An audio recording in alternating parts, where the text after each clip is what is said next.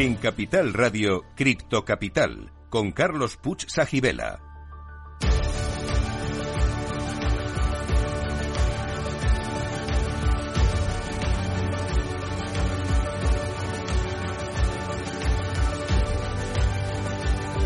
Saludos a todos los criptocapitaleros. Para vosotros es este programa el primero de la radio española que te cuenta lo que nadie te está contando sobre la tecnología blockchain y el mundo cripto. Estamos aquí para informar, formar y entretener. Y si es posible, todo a la vez.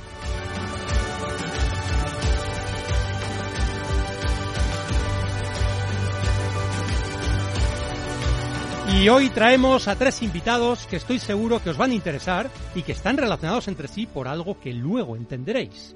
Miguel Ángel Domínguez, presidente de Alastria. ¿Qué tal estás, Miguel Ángel? Muy bien, muchísimas gracias, Carlos.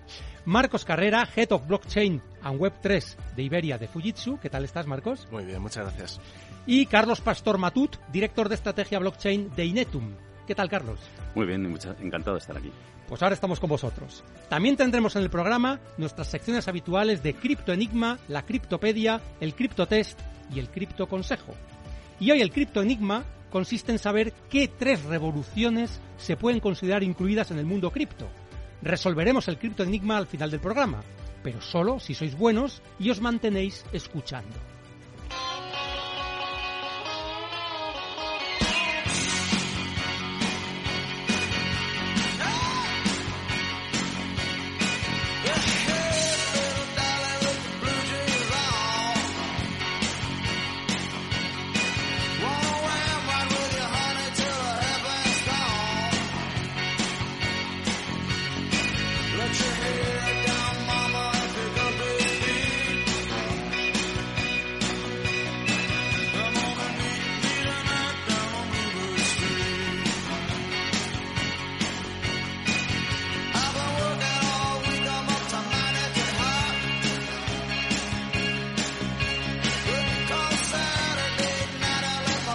Capital, el primer programa de criptomonedas de la radio española.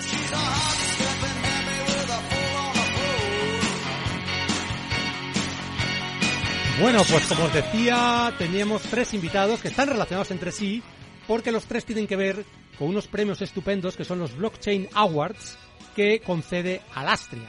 Y por eso tenemos con nosotros a Miguel Ángel Domínguez, presidente de Alastria, también presidente del Cluster Blockchain y miembro del Consejo Asesor de Transformación Digital de la Comunidad de Madrid y además cofundador de Ad4You.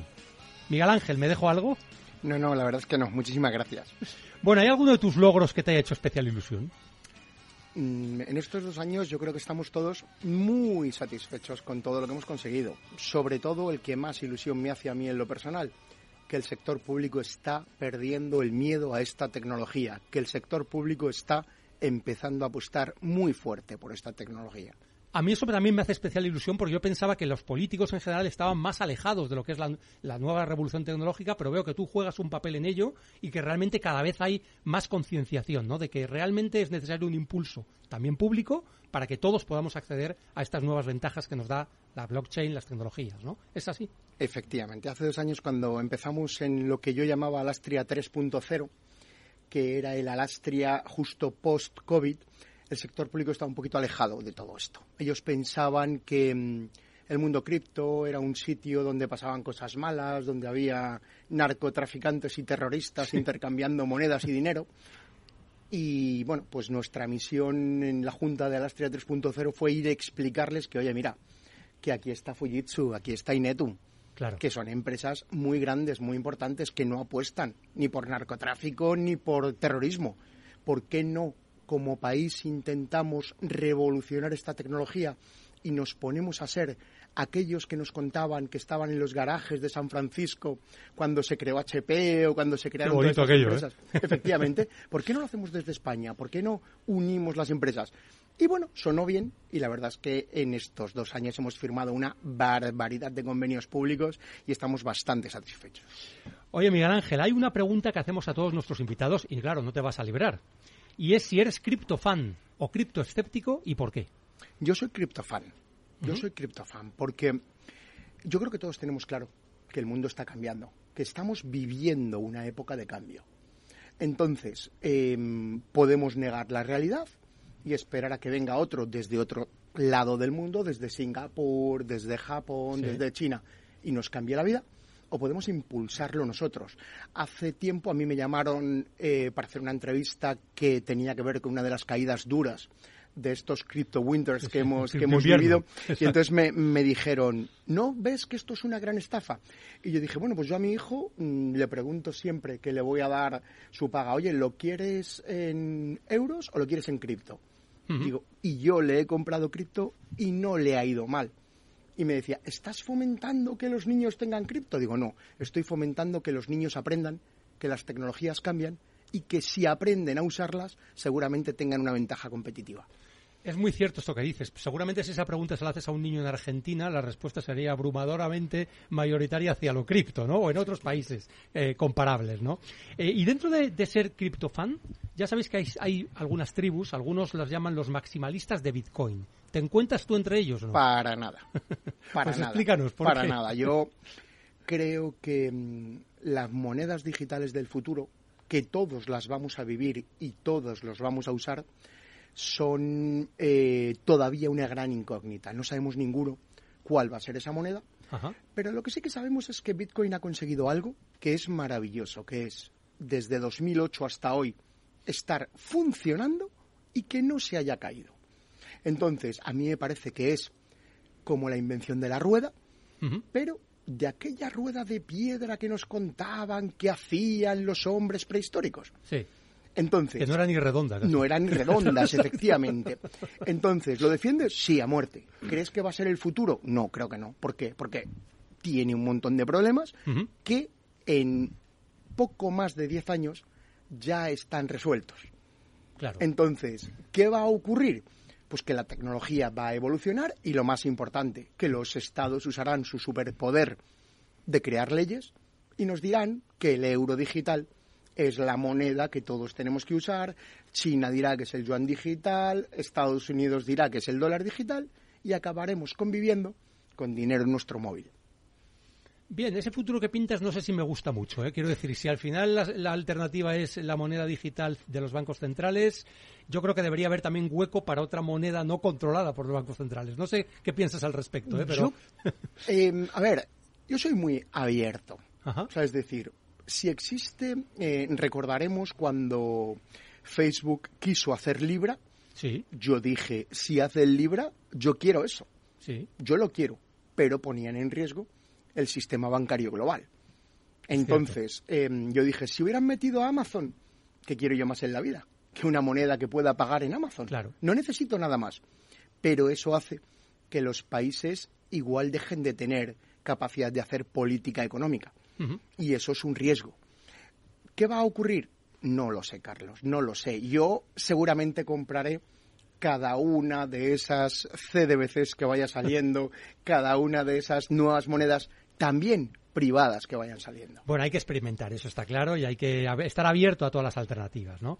Eh, no sé si sabes, Miguel Ángel, que hemos contado también en otros programas en Cripto, Capital con Juan Jiménez Zaballos y con Alexander Herranz, así que se puede decir que sois una empresa amiga del programa y espero que podamos seguir haciendo muchas más cosas en el futuro, ¿no? Pero hemos- os hemos traído aquí para hablar de los Blockchain Awards. Explicadnos en qué consiste esta iniciativa y por qué es importante en el panorama español de las tecnologías eh, de blockchain, etcétera. O sea, ¿qué pretendéis? ¿Cuál es la visión? Y, qué es lo que premiáis en estos, en estas, en estos certa- en este certamen? Nosotros en estos eh, dos años hicimos una reflexión.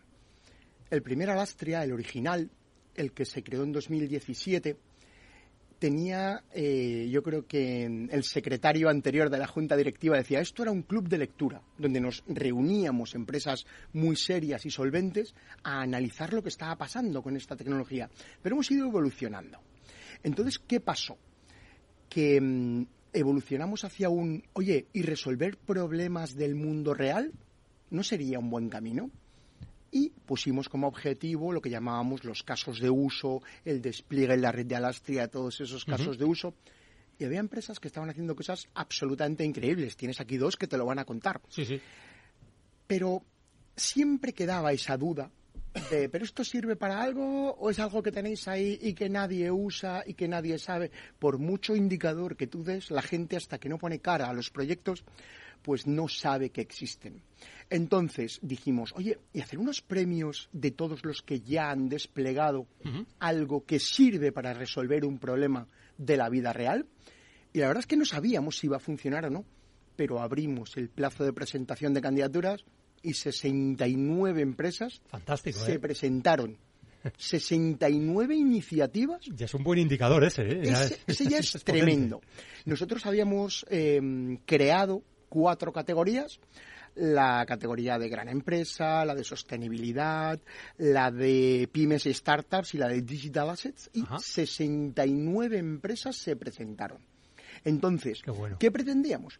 Movilizar el ecosistema, que la gente dijera, jolín, llevo aquí cuatro años picando piedra, cuatro años trabajando, que me puedan dar un premio por esto y que además el otro día en los premios tuvimos representantes de un montón de ministerios, de un montón de eh, comunidades autónomas, vino gente de la Antega de Galicia que no ganaron, que no ganaron, pero me decía a mí el representante de la Antega, no sabes la ilusión que nos ha hecho estar entre los tres finalistas.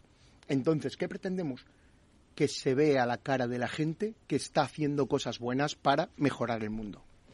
Realmente esto tiene mucho que ver también con tus otras actividades, ¿no? Es decir, tu papel como presidente del Cluster Blockchain en la Comunidad de Madrid, también la, empresa Ad4U, que está haciendo una labor increíble en digitalizar eh, todo tipo de procesos. ¿Cómo ayuda todas esas otras facetas que tienes a la labor que estás haciendo en Alastria, la que hacéis por la comunidad blockchain? Pues yo lo que creo es que eh, quizá mi visión del mundo tiene mucho que ver con el, la visión de puertas para adentro de la administración. Yo entiendo lo que a la administración le duele. Entonces, ¿qué ocurre? Que intento llevar a las empresas a que resuelvan esos problemas de la administración, porque la administración ahora mismo es el 53% del PIB en España. Antes de la pandemia era el 43, luego con los fondos Next Generation, con todo lo que hemos vivido, vacunas, es el 53% del PIB. Entonces, cuando a mí alguien me pregunta, Miguel Ángel, es que me da eh, mucha pereza entender cómo funciona un concurso público, hacerlo, yo digo, mira, dime tres empresas con las que quieras trabajar. Y todo el mundo te dice Inetum, Fujitsu, Telefónica. Sin duda. Y digo, suma el tamaño de las tres juntas. No es un 20% del tamaño de la administración. Ese es el mayor cliente. Entonces, lo que yo hago en mi otra faceta, que básicamente es automatizar y robotizar expedientes para que la administración resuelva rápido. O sea, en esencia. más eficiente y más efectivamente. En esencia, yo lo que me dedico es al el borrador de la declaración de la renta. Todos los trámites del sector público nos duelen mucho, porque tienes que ir con un montón de papeles, excepto uno que como es para pagar, pues no lo hace muy fácil. Claro te dicen, ahí va tu borrador. Bueno, pues. Ese está súper eficiente. Totalmente. pues lo que, a lo que yo me dedico es a conseguir que el resto de los trámites que no son tan eficientes sean tan buenos como el borrador de la declaración de la renta. Entonces, mi visión me lleva de forma continua y constante a llevar a todos los asociados de Alastria hacia las convocatorias públicas y, por ejemplo, conseguir que Alastria sea AEI, Agrupación Empresarial Innovadora, y que a los socios de Alastria puedan acceder a 96 millones de euros cada tres meses, que son los que el Mincotur va a poner para proyectos innovadores como los que en Alastria hacemos. Oye, eso es fantástico y además me da pie precisamente a hablar con otro de nuestros entrevistados, eh, que es Carlos Pastor Matut. Em, realmente es un placer tenerte contigo con nosotros. Realmente vienes aquí en calidad de premiado como proyecto blockchain en gran empresa de los Blockchain Awards de Alastria, ¿no? Eh, tú eres director de estrategia de blockchain de Inetum, em, líder de la Comisión de Identidad Digital de Alastria y coordinador del grupo de trabajo ESIF, European Self-Sovereign Identity Framework del European Blockchain Services Infrastructure, proyecto para crear el blockchain europeo, que es el principal objetivo que une a todos los países miembros de la Unión Europea para apoyar la adopción de la tecnología blockchain. ¿Es así, Carlos? Eh, sí, exactamente. Bueno, el, papel de coordinador, ahora estoy colaborando con el mismo proyecto en, eh, como un experto. Eh, pero estuve durante dos años siendo el coordinador junto con una persona ah, de Bélgica, Daniel Diseil, en ese proyecto. Muy bien, pues ya sabes que no te vas a librar de la pregunta. ¿Eres criptofan? ¿Eres criptoescéptico? ¿Por qué? Pues mira, la, respuesta tiene algo que ver con lo que ha dicho Miguel Ángel. Yo creo que de alguna forma eso va a funcionar. Es una tecnología que tiene, tiene ventajas, eh, eh, genera, genera unas oportunidades de negocio y de transparencia eh, muy importantes, pero también estoy de acuerdo que la primera raramente es la solución. ¿no? Es decir, Bitcoin tiene bastantes carencias, eh, sobre todo para convertirse en, un instrumento de pagos a nivel global. Eh, con las eh, Level 2, pues se, se, de alguna forma se, se minorizan esas, esos problemas, ¿no? Pero sigue habiéndolos y sobre todo, además, es difícil que evolucione porque no hay una gobernanza muy claramente establecida. Hay incluso en Bitcoin hay gente que dice que no hay gobernanza bueno, no es del todo verdad porque cuando hay que hacer cambios se reúnen los desarrolladores core con los mineros y toman decisiones. Eso es una gobernanza, pero no establecida por nadie, sino autoasignada de alguna forma, ¿no? Porque son los que más interés tienen en esa, en esa, en esa red en este caso, ¿no? Yo creo que para que una moneda eh, tenga, tenga, sea una moneda digital, una criptomoneda, tenga eh, futuro, tiene que haber una gobernanza mucho más establecida y clara. Y tiene que haber también una, una regulación que diga qué se puede hacer con esa moneda y qué no se puede hacer. Como con, cualquier otra tecnología, con la inteligencia artificial, eh, con el fuego, con, con, la, con el dinero, hace falta regulación. Porque si no se producen pues, escenarios de abuso de mercado y otros, digamos, donde el, el, que tiene más capacidad al final saca más ventaja de, esa, de la situación. ¿no? Entonces yo creo creo que tiene futuro, pero que hay que hay que trabajar mucho en ese futuro. Realmente son 14 años, estamos dando los primeros pasos, ni mucho menos es un proyecto maduro, ni de una masiva adopción. Se calcula que no llega al 5% los habitantes del planeta que tienen algún tipo de criptoactivo, ¿no? O sea que que realmente estamos dando esos primeros pasos. Sí, sí, sí. Yo creo que o sea, todavía hay mucho, mucho tiempo. Internet, hasta que la empezó a utilizar todo el mundo, tardó muchos años. Eh, la inteligencia artificial de la que vamos ahora, eh, como si fuera una tecnología nueva, empezó el primer paper eh, publicado fue de 1942 o 43, es decir, hace, hace 80 años. Y hace tres años que, que ha empezado a explotar y en el último año ha explotado brutalmente desde el punto de vista del que no está metido en el tema. ¿no? Oye, Carlos, yo quería hablar contigo del, proyecto que, con el que habéis ganado el premio, ¿no? Se llama Consorcio Dalion. Es así, ¿no? Es un servicio de identidad descentralizada impulsada por la alianza entre Banca March, Banco Santander, BBVA, CaixaBank, Generali y Netum, Línea Directa Aseguradora, Mafre, Repsol, Unicaja em, y Unicaja Banco y la Universidad Politécnica de Madrid. Bueno, cuéntanos cómo, cómo se pueden conjugar, digamos, tantas empresas importantes al servicio de sacar adelante un proyecto de estas características, no tan ambicioso. Pues yo diría que tiene mucho, mucho que ver con el espíritu colaborativo de Alastria. En Alastria también, la Comisión de Identidad, de, se ha colaborado. Hay, pues yo creo que hay más de 200 personas que han podido colaborar en ese proyecto, eh, decenas de entidades que han colaborado eh, prestando, prestando tiempo de sus empleados en ese proyecto. Y yo creo que ese mismo espíritu se ha heredado en Dalian. ¿no? Eh, de hecho, salió de, de la incorporación de dos entidades de, esta, de esa lista, dos de ellas se incorporaron a Astria y dijeron, oye, queremos hacer algo especial, ¿no? Y empezaron a convocar a otras. Y, digamos, es la, el mayor éxito del proyecto Dalion, desde mi punto de vista, además de que sea una realidad para los usuarios, es el espíritu de colaboración donde estamos colaborando para crear un estándar, una forma de trabajar, pero luego eh, es abierto a la competencia y a la incorporación de cualquier otra entidad que quiera formar parte de ese consorcio es muy importante lo que hablas de los estándares, ¿no? Precisamente para que ese lenguaje común es un poco como cuando en Internet se implantó el TCP/IP y al final se consiguió hablar todos el mismo lenguaje, ¿no? HTTP, etcétera, ¿no? Todo esto es lo que estáis haciendo realmente ahora mismo, tanto en Alastria como en proyectos parecidos al, consorcio Dalium, ¿no? Efectivamente, en Alastria se definió el, modelo de identidad de Alastria o Alastria ID, eh, para decirlo más corto, eh, y Dalion lo primero que ha hecho ha sido implementar ese, ese proyecto. También eh, desde, desde dentro de Alastria y de otras entidades que no forman parte de Alastria, se hizo el primer estándar mundial de identidad basado en blockchain, que es el 1.71307, el primer estándar mundial de identidad basado en blockchain. Es español, es español, y tiene ahora pues más de tres años ya de, vida. Eh, y ese ha sido mm, inspiración en parte del proyecto europeo. Evidentemente, cuando el proyecto europeo esté suficientemente maduro, los proyectos, eh, tanto Alastria como Dalian, van a converger con ese estándar europeo. ¿Por qué seguimos haciendo, seguimos con el estándar español? Simplemente porque a día de hoy es más maduro y tiene capacidades, funcionalidades que no ofrece el proyecto europeo, como por ejemplo la capacidad de un usuario que después de haber dado unos datos simplemente pulsa pulsando un botoncito en su, en su móvil, eh, pide que se dejen de utilizar esos datos. El derecho de posición famoso, ¿no?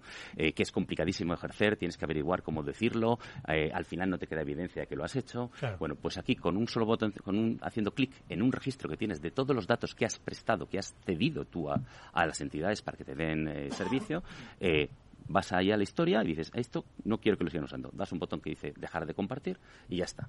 Eh, queda una evidencia digital, para en blockchain, eh, que dice que no quieres que se sigan usando tus datos. Si no te hacen caso, eh, pues puedes recurrir a la Agencia de Protección de Datos diciendo, he pedido esto y no me hacen caso.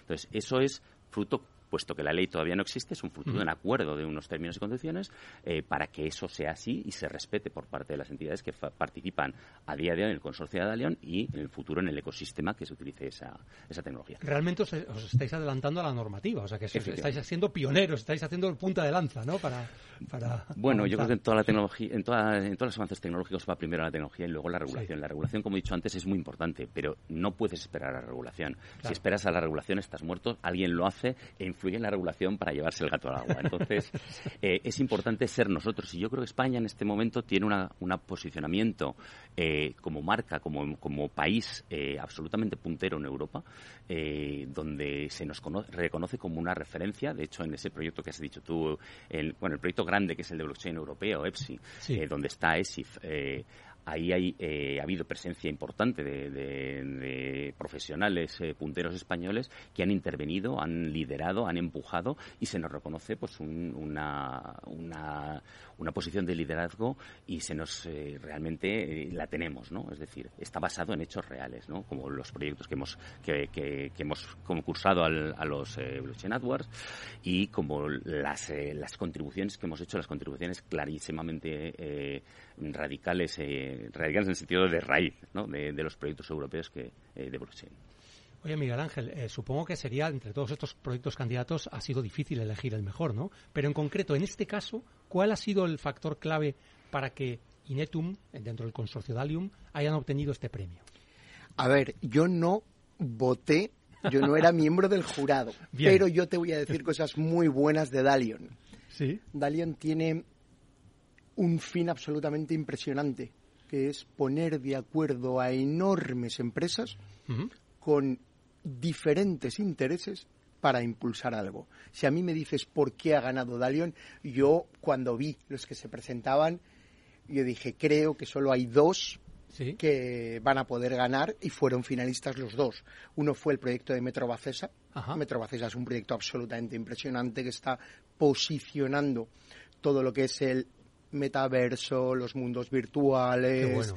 eh, todo ese tipo de iniciativas en el porque está Carmen Chicharro que es compañera de la Junta Directiva de Alastria, que está impulsando innovación en el sector inmobiliario, y Dalion.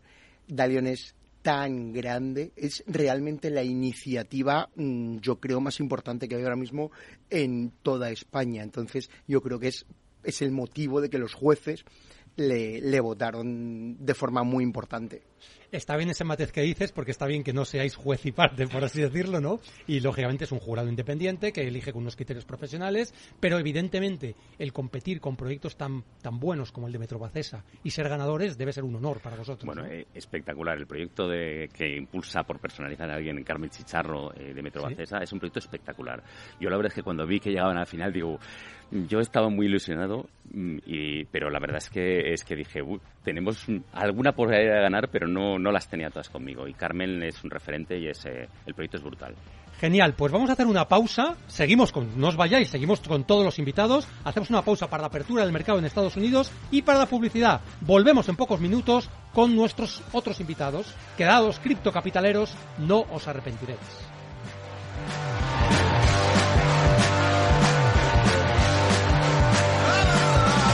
Cripto Capital, el primer programa de criptomonedas de la radio española.